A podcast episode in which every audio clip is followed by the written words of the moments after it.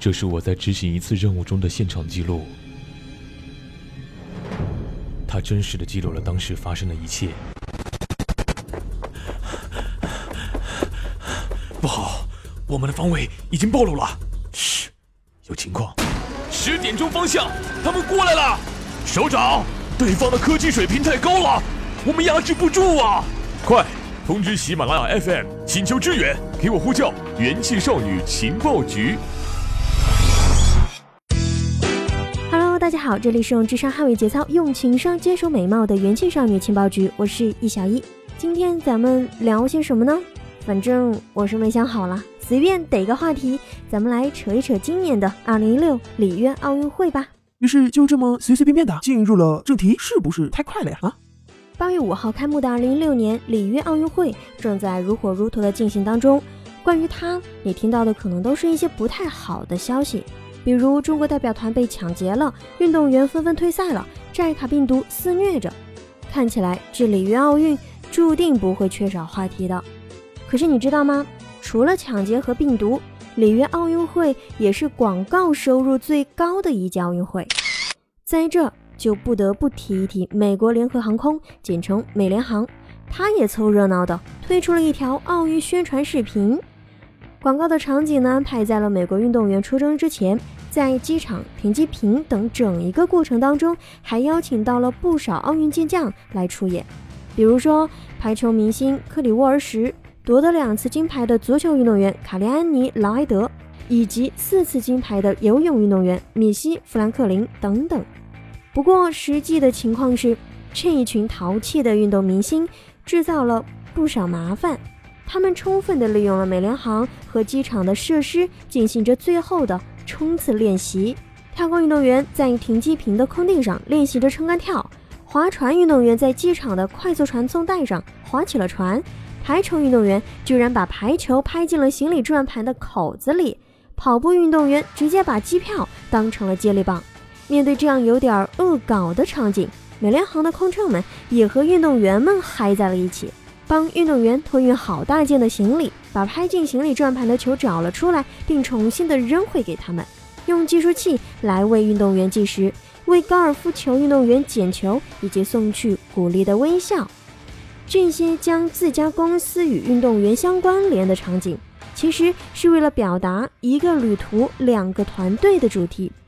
作为美国奥运代表队的官方航空公司，美联航已经有着超过三十五年安全护送美国队参加奥运会的历史了，这是他在广告里想输出的一个价值。此外呢，他还想传达出，不仅仅是运动员们，即使是遇到更难搞的旅客，他们也能够耐心的送上服务。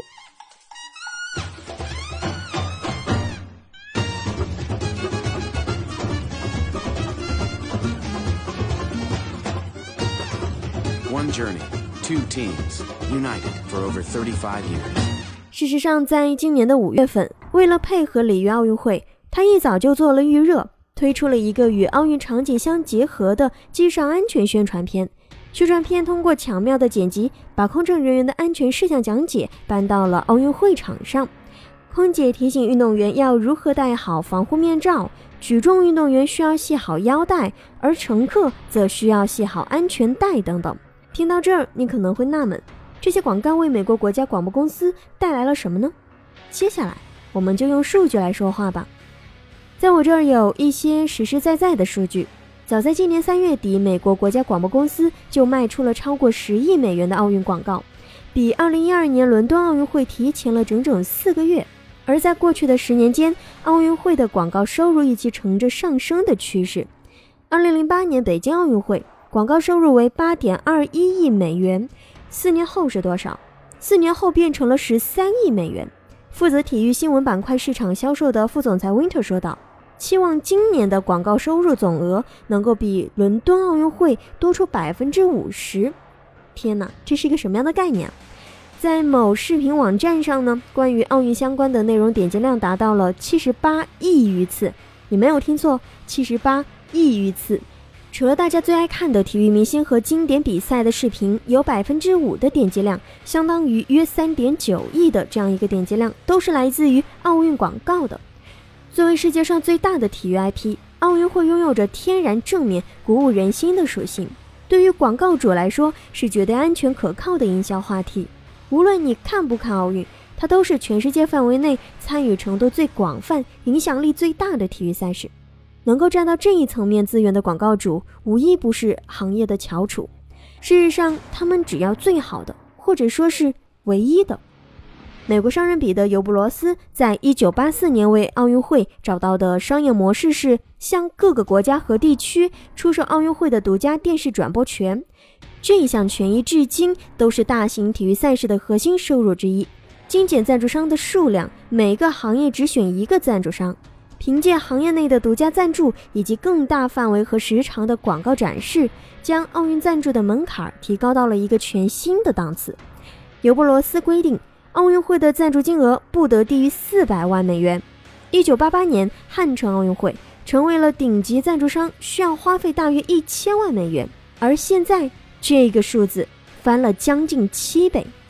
为了保证官方合作伙伴的广告权益，国际奥委一直实行严格的广告管制。非奥运官方赞助商不得在广告当中使用任何奥运元素，包括奥运选手。